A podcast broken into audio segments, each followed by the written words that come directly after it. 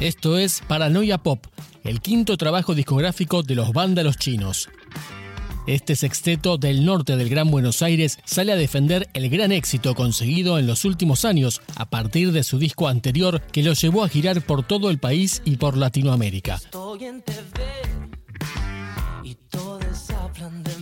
Paranoia Pop fue grabado en cinta y en vivo en Sonic Ranch, en Texas, Estados Unidos, por Adán Jodorowsky. Entre las 10 canciones que integran este disco, cuatro de las cuales ya habían sido anticipadas en redes sociales, se destaca esta que escuchamos, que le da nombre al trabajo y que abre el álbum, que tiene a Louta como invitado.